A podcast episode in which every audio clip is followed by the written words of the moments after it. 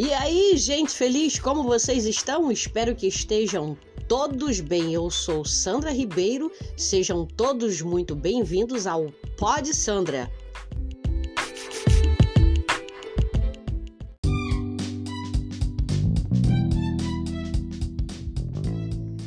Mas antes da gente continuar o nosso assunto aqui, quero pedir para vocês, segue nossa página lá no Instagram.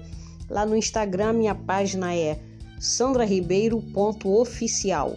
sandraribeiro.oficial. A outra página, que é a página sobre terapia e assuntos, é Orvalho Terapia. Orvalho Terapia. Essas são as duas páginas no Instagram. Agora, nosso canal no YouTube tá novinho, tá fresquinho. Eu preciso de inscritos, eu preciso que você me ajude, se inscreva. Eu preciso fazer lives para ajudar o pessoal na íntegra aí literalmente ao vivo, mas eu preciso de pelo menos para poder começar as lives de mil inscritos. Então eu conto com a sua ajuda e com a sua colaboração. Se inscreve, toca o dedo lá no sininho para quando eu fizer um vídeo você já ficar sabendo. Compartilha com o pessoal, com mulheres que você sabe que precisa de ajuda. Eu preciso dar continuidade a esse trabalho ajudando as mulheres. Então meu canal no YouTube é Sandra Ribeiro TPM. E o nosso canal no Telegram é Treinamento para Mulheres Oficial. Lá você tem muito conteúdo, eu já acordo cedinho jogando uma mensagem para vocês. Tem estudo, tem curso, vez ou outra eu faço um desafio lá e é muito bacana. Então ajuda a gente aí, eu preciso que você me ajude a ajudar. E depois vocês vão ficar sabendo mais sobre mim, porque eu cuido de mulheres, eu sou terapeuta, eu sou conselheira e blá blá blá blá blá. Eu faço isso há mais de 20 anos, ok, galera? Então, obrigada. Curte lá nossa página, nossas redes sociais, segue lá.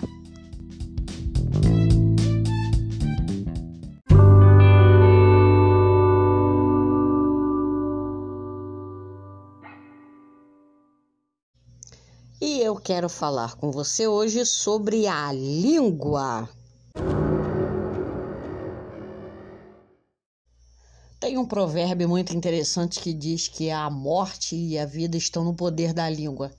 E aquele que a ama vai comer do seu fruto. Não é, não é bem interessante isso?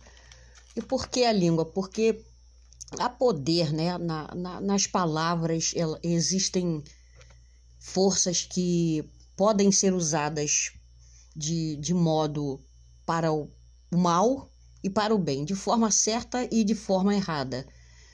E a língua, o poder da palavra, ela pode tanto destruir como como construir. É, palavras deixam um rastro de destruição ou de realização. Você pode matar alguém ou você pode dar vida a alguém através da sua língua, ou seja, com as suas palavras. Ela pode trazer confiança e pode também trazer desconfiança. As palavras são ferramentas que Deus ela, ele, dele, ele, ele deixou para você usar e para edificar o seu espírito e, de certa forma, com certeza, programar a sua mente. É o seu corpo, presta atenção, ele reage aos sons e seu espírito ele vai responder às palavras. Elas formam imagens na sua mente e sua vida inteira reage a essas imagens. Então, se você ouve uma história, você sorri, você chora, enfim, é, você sente, ou para você pode não dizer nada, isso depende muito de, de pessoa para pessoa.